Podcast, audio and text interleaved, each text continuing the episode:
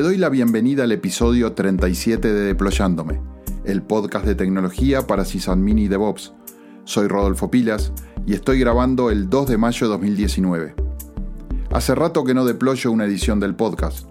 Confío a partir de ahora poder hacerlo en una forma periódica. Por supuesto que siempre puedes seguir cuando sale una nueva edición a través de Twitter o de Instagram, en arroba deployándome, o escuchar con tu aplicación de podcast preferida porque tendremos espacio entre las ediciones, pero seguro estamos en todos lados donde he conseguido publicarlo. Me ha sucedido muchas veces que me piden replicar, copiar o espejar archivos de una carpeta a otro servidor. Generalmente cuando se desea tener una contingencia pasiva de un servicio que presta un servidor en otro. Es decir, que hay un servidor principal que recibe los archivos que se copian a un segundo equipo como contingencia si el primero falla. No creo que esto sea una situación muy excepcional. Me ha pasado muchas veces tener que configurar este tipo de, soluciones. Estamos hablando algo aquí que es adicional al método de respaldos. Mientras que un respaldo habilita puntos de recuperación históricos, sincronizar archivos entre servidores va a permitir mantener un espejo de un servidor en otro. Si has estado en esta situación de armar una solución que cumpla estos requisitos, me inclino a pensar que optaste por lo que siempre suelo optar eh, en primer lugar, es decir, por RSync. RSync es una herramienta espectacular para esta sincronización. Cada vez que se corre RSync, compara los archivos del origen con los del destino y transmite solamente los diferenciales binarios. RSync copiará, obviamente, los archivos nuevos, puede borrar eventualmente los que no existan en el origen, pero no copiará los archivos que han cambiado, lo que hace Resync es obtener los hashes de trozos de los archivos de origen y compararlos con los hashes o trozos de los archivos de destino. Si el hash coincide, procesa el pedazo siguiente y si no coincide, transfiere el pedazo hasta igualarlo en el destino. Al final los archivos quedan idénticos. Por esta funcionalidad, RSync es muy apreciado a la hora de copiar archivos grandes sobre redes que pueden introducir errores o cortes de comunicación, pues cuando la tarea finaliza, puedes estar seguro que los archivos son iguales. Pero RSync tiene un problema bastante grave. No escala. Si tengo una carpeta con 100 archivos, RSync revisará cada uno buscando las diferencias y si están iguales finaliza su tarea. Para esto demora algunos segundos. Ahora supongamos que estamos frente a una carpeta con 4 millones de archivos, como ya me ha pasado, y supongamos también que solo un archivo ha cambiado, o de repente es nuevo. Entonces RSync revisará 3.999.999 archivos iguales y sincronizará solo uno, que es el archivo que ha cambiado, para lo cual seguramente demorará. Y sí, muchas horas. Por lo tanto hay un problema de escala, donde RSync deja de ser óptimo por el tiempo que demora. Necesitamos algo más inteligente. De eso es lo que te voy a contar en esta edición de Deployando. Si has seguido la explicación anterior, te habrás dado cuenta que el problema de escala que tiene Resync se soluciona dándole una inteligencia como para evitar procesar los archivos que ya han sido copiados en el destino. Como todo en ingeniería, la solución para este problema puede ser abordada de distintos enfoques. Un enfoque simple es decirle a Resync que si el archivo existe en destino lo considere como idéntico y no revise sus pedazos para saber si hay algún pedazo que ha cambiado. Esto se logra con la opción menos menos ignore existing de rsync, que es ideal, por ejemplo, cuando tenemos una carpeta donde los usuarios de un sitio suben su foto de perfil. Estos archivos no se modifican, lo que sucederá que de repente reemplaza una foto por una nueva.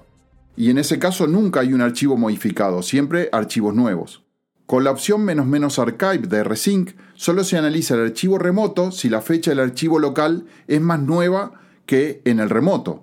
Pero en todos estos casos, rsync necesita analizar cada vez que se corre todos los archivos de origen y compararlo contra todos los archivos de destino. Tal vez con una cierta inteligencia, pero lo hace siempre y cada vez. Una opción que me sirvió durante un tiempo fue pasarle a rsync la lista de los archivos de origen procesados previamente con el comando find, con la opción mtime, y obtener así los archivos que fueron modificados entre la vez anterior que corría rsync y esta. Pero todas estas soluciones son remedios provisorios a los problemas de escala que te comenté, pues llega un momento en que esos mismos remedios son insuficientes para encarar el problema de la cantidad de archivos, pues en definitiva todas ellas suponen revisar el 100% de los archivos de origen y con 4 millones de archivos, un simple LS demora minutos en empezar a desplegar resultados. Para solucionar este problema y aportar muchas funcionalidades a la hora de sincronizar o procesar los archivos nuevos o cambiados, existe algo que se llama LSYNCD, del cual te voy a contar ahora. LSYND, como ya supondrás por la terminación de la letra D, es un daemon que corre en tu Linux y que está continuamente viendo una carpeta local del file system para interceptar los eventos de iNotify o de FS Events. iNotify es un API del kernel Linux que notifica eventos del file system, tanto de un archivo como de una carpeta. FS Events, por su parte, es el equivalente de iNotify pero para sistemas Mac OS X. Una vez que el SIND detecta un cambio a nivel del file system en la carpeta que está monitoreando, puede lanzar eventos en forma asíncrona que actúen exclusivamente sobre ese cambio que se acaba de producir. Es decir, que si tengo una carpeta con 4 millones de archivos y agrego o modifico solo un archivo, el SIND actuará solamente sobre ese archivo y sabe cuál es el archivo porque justamente lo notifica iNotify y no necesita estar revisando la totalidad de los archivos. ¿Y cuáles son los eventos que puede lanzar LSYNC Lo más simple que puede hacer LSYNC es lanzar rsync de ese archivo para duplicarlo a otra carpeta. Y es lo más simple, pues el archivo de configuración del daemon solamente se le indica la carpeta de origen y la carpeta destino, y no necesitas nada más.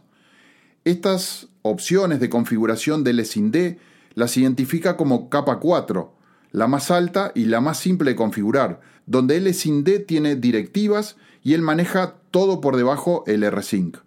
En la misma capa 4, el SYND puede lanzar rsync más SSH para copiarlo a uno o más servidores remotos. Y aquí la configuración es la carpeta de origen, la lista de servidores y las opciones de conexión SSH y ya está. Por defecto el SIND deja un log de todo lo que va haciendo, que te permite conocer cómo han ido evolucionando los datos dentro de la carpeta o carpetas que él está monitoreando. Extendiendo la funcionalidad del SIND, ya en lo que se denomina la capa 3, podemos invocar a comandos del sistema o de bash, como por ejemplo el cp, el sed, el if o lo que necesitemos. Ahí podemos decidir si actuamos sobre la creación de archivos nuevos o sobre la modificación. En lo que se describe como capa 2 de configuración, el SIND nos va a permitir hacer spawn y lanzar aplicaciones, como por ejemplo PDF to Text. Y aquí le vamos a poder decir al SIND que el evento responde, por ejemplo, a una determinada extensión. Nuestro evento quedaría configurado en las siguientes condiciones. Cuando se crea un archivo cuya extensión es PDF, ejecuta la línea correspondiente del comando PDF to Text para convertir su contenido de PDF a texto plano. El SIND va todavía un paso más allá. En lo que se denomina la capa de configuración más baja, la capa 1, tenemos a nuestra disposición el poder del lenguaje Lua, que es el lenguaje de programación imperativo muy liviano, utilizado como lenguaje de extensión de cientos de aplicaciones para darte el poder de crear la funcionalidad extra que tú quieras. Los ejemplos que trae el manual del SIND llevan desde registros de cambios en base de datos, notificaciones en Slack, conexiones con servidores FTP, esperas por eventos locales o remotos y así una cantidad amplia de opciones. Y esto es lo interesante del SIND. Es un replicador inteligente de archivos, con lo cual soluciona el problema de escalabilidad que teníamos con rsync y que te estaba comentando en un principio. El SIND es un software libre que está escrito en C y en Lua y se obtiene con licencia GPL versión 2, se instala mediante paquete en la mayoría de las distribuciones y es un proyecto iniciado en el año 2010 por Axel Kittenberger. Una de las cosas que hice con LSYNC fue crear un simple sistema de distribución de archivos para un CDN, un Content Delivery Network. Ese CDN recibía peticiones de archivos gestionadas por regiones mediante un servicio DNS, según donde estabas ubicado en el mundo, te ofrecía el servidor más cercano geográficamente. Soy Rodolfo Pilas, en Twitter me puedes seguir por arroba pilasgurú y te dejo un saludo. Confío en que este podcast te haya aportado para mejorar y como siempre espero tus inquietudes y sugerencias comentando en deployando.me. Hasta la próxima edición.